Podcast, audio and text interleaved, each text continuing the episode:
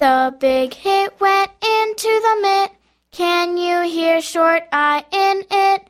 The big hit went into the mitt. Can you hear short I in it?